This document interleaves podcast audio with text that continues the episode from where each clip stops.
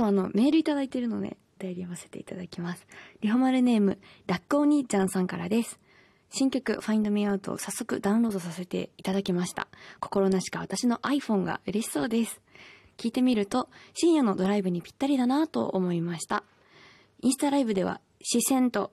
おっしゃっていましたが、初めに浮かんだのは全体のイメージですか？それともパッと浮かんだフレーズがあったのでしょうか？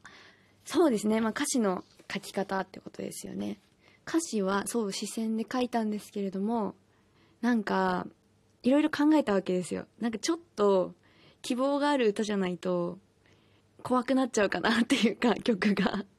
なんかみんなでこうズーンって闇に落ちるような曲だったらいけないなとかは思いつつ、なんかこう、うん、自分の心の奥にあるものを書こうと思うと、心の中にあるものをいろいろ探してみた結果、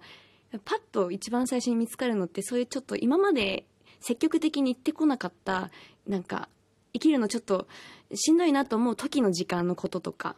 思い浮かんだんですよね。でも、やっぱ自分の言葉で一回書いてみないと意味ないかなっていう感じで、そういうのをなんか日記を書くような感じで、バババーって日記書くときにわざわざ構成とか考えないじゃないですか。起承転結とか考えないと思うんですけど、なんかそういうのを考えずに日記のような感じでバーっという風に書きましたね。もうこの曲、歌詞だけ見ると結構多分ちょっとまあ、人によってはちょっと目を背けたくなるような悲しい気持ちになるような曲なのかもしれないなとは私は思ってるんですけどなんかそれをすごくこうバランスをとってくれるようなサウンドにしてくれたのでいい距離感で言葉を届けられてるんじゃないかなというふうに思ってるんですけどそうですなんか日記のようにバーっていう感じですねこういうテーマで書こうとかそういうなんかテクニカルな感じでは私まだなかなかできてない部分はあるので日記のように書いた曲になりました。はい。はい、飲みようとはそういう感じでした。続いての曲の紹介します。続いては、舞台という曲です。この曲は、アキラサンセットさんとアパッチさんという、え方と一緒に作った曲になります。この EP の中では結構序盤の方に出来上がった曲なんですよね。私がこれからこう歌を歌っていくっていう中でどういうパフォーマンスをしたいかって考えた時にまあもうまた、まあ、一からではないですけど過去のことがあっての今ですからだけどまたあの仕切り直して歌を歌っていくって中で歌いながらダンスをしながらパフォーマンスしていきたいなっていうのが自分の中ではあったのでそういうものをそういう決意みたいなものを象徴してくれるような、えー曲を一緒に作ってきました。えーまあ、トラックも歌詞も、まあ、まずはアキラさんが歌詞も一緒にワンコーラス分とかもこうつけていただいたりとかしていてそっからこう私が歌詞を加えていったりとかこういう言葉に、変更したいですっていう感じで自分の言葉にどんどんどんどんこう変えていったような、作り方にはなっているんですよね。聞いていただくとわかると思うんですけどワンコーラスツーコーラス目が、えー終わる後に、まあ、ブレイクといいますか。なんかすごい、まあ、打ち込みの音がかっこよく入ってるんですけどやっぱそこではバキバキに踊りたいなっていう感じで想定して作っているので案の定のパフォーマンスになってますね。私もなんかサビも歌いながらダンスするくるくるくるっていう感じでなんか歌うことが多い曲になってますね。めちゃめちゃかっこいいです。なんかこれに関しては本当になんだろう。こういう感じでこういうジャンルでとかっていうよりはもうほんダンスを踊りたい私のための曲みたいなそういう感じがしています。アレンジに関してはいろいろ変わった部分とかもあって最初の方から最終形態になるまで。そういうところとかをレコーディングの後とかにミキシングっていうので調整してる間にめちゃくちゃこう電話させてもらったりとか都度何回も何回もこうコミュニケーションを取りながら形にしていったような本当にこうめちゃくちゃ申し訳ないなと思いながら何回も こうしたいですああしたいですってお願いしながら仕上げていった曲なのでとても愛情がこもっております。ちょっとあの歌詞についてちょっとあの補足したい部分があるんですけれども「まあ舞台」というタイトルにもあるように私がステージに立つ時のこう緊張とか本番直前の私の気持ちを歌っている曲になりますね。やっぱりねなんかこう自分が命命というか魂をこう込めている場所だからこそそこに対する思いが強すぎてそこにいる自分がちゃんと自分の思い描く完璧な自分でいられるかとか一緒に舞台のこのステージの瞬間を共有しているオーディエンスの人たちと同じ気持ちでまたはあの喜んでもらえるかとかそういうものをすごい意識するんですよね。それをすればするほど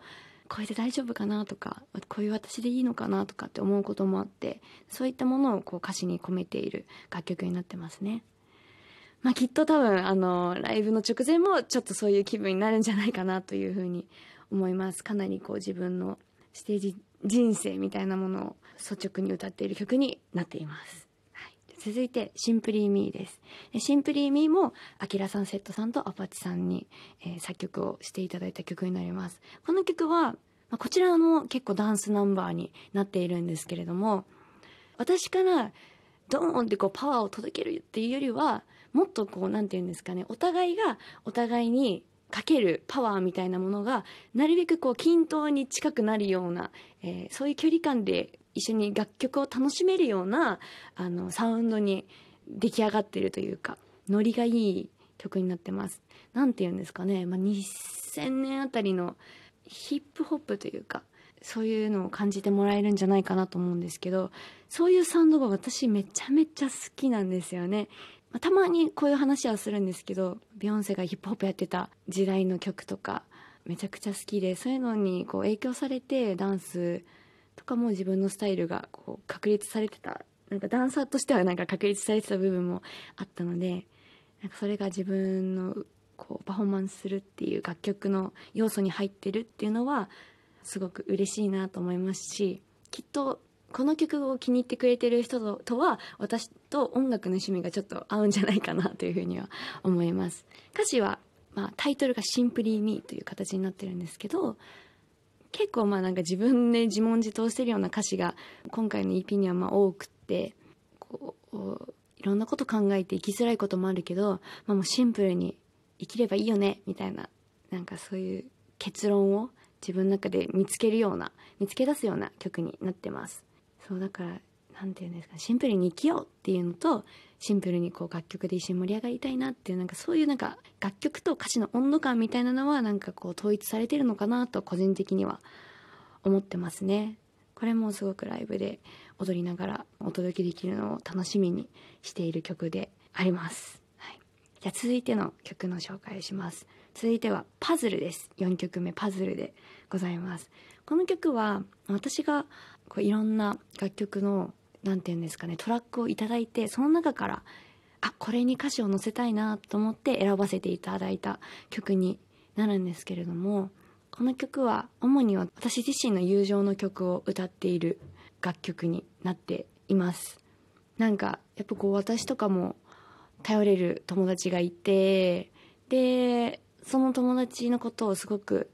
信頼していたりとかなんかすごい温かく包んでくれるような存在だなと思って過ごしていて、ね、いつも助けられているんですけどもそんな子がちょうど私が歌詞を書いてた頃にその子にとってのすごい悲しい出来事みたいなのがあってで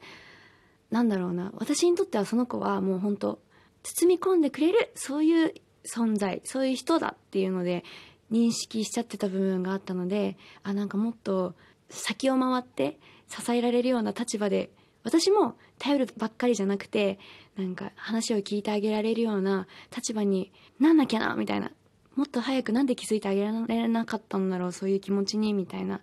出来事があったんですよね。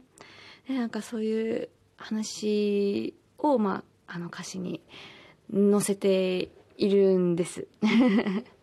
でもその出来事がある前からこの曲に書きたいなと思ってた時があってでも私やっぱ歌手だから1曲ぐらい恋愛ソングがないとなみたいな感じで 思ってた時があってその EP 作ってる間に。最初に載った歌詞は恋愛の歌詞なんですよ。驚くことに。どんな歌詞書くんだろうってちょっと気になるとは思うんですけど。でもレコーディングする時って本当の本番のレコーディングの前にいろいろみんながシミュレーションができるようなプリプロって言って仮収録みたいなものをするんですよね。でその時の仮収録の時がちょうどその恋愛の歌詞が載ったあのバージョンのパズルだったんですよ。その時はタイトルがミッシングっていうタイトルだったんですけど、パズルになる前は。ミッシングを歌ってた時に、まあ、一通り終わりましたってなった後に全員で「うーん違うね」みたいな感じになったんですよね。もうなんか空気感が。そうですよね。みたいな。やっぱこう無理やり書いてますよね。みたいな感じになって。ちょっと私にはちょっとハードルが高すぎたかなと。あまりにもちょっと私らしくはなかったかなっていうふうには思いますね。なんだろう。そういうなんか歌手のイメージとかかシンガーのイメージにとらわれすぎて書いちゃった部分があるかなと思って、まあ、でもそのやり直しできるチャンスをいただいたのでちゃんとあの本ちゃんのレコーディングまでにブワーって書き直して最初も「ミッシング」っていうタイトルのまま書いてたんですけど途中からなんかパズルっていうワードがパンってこう湧いてひらめいたんですよ。そっからそれが本当にレコーディングの前日とか2日前とかの話でそっからもう急いでパズルがハマっちゃったもんだから自分の中で。そっからなんかそうすると他のワードとかも変わってくるんですよね。でうわーって書き直してレコーディングの朝まで書いて撮ったっていうすごい曲になってます、まあ、言葉自体は結構こう分かりやすいシンプルなものにはなってるんですけれども結構なんかめちゃくちゃすごい時間をかけて作ったなーっていう思い出がありますね。そう。まあその時にちょうどそういうエピソードが生まれたというかあの出来事があったというか。ので、まあ、ぜひ今の自分の心の記録として残しておきたいなというふうに思ってできた一曲になりました。はい。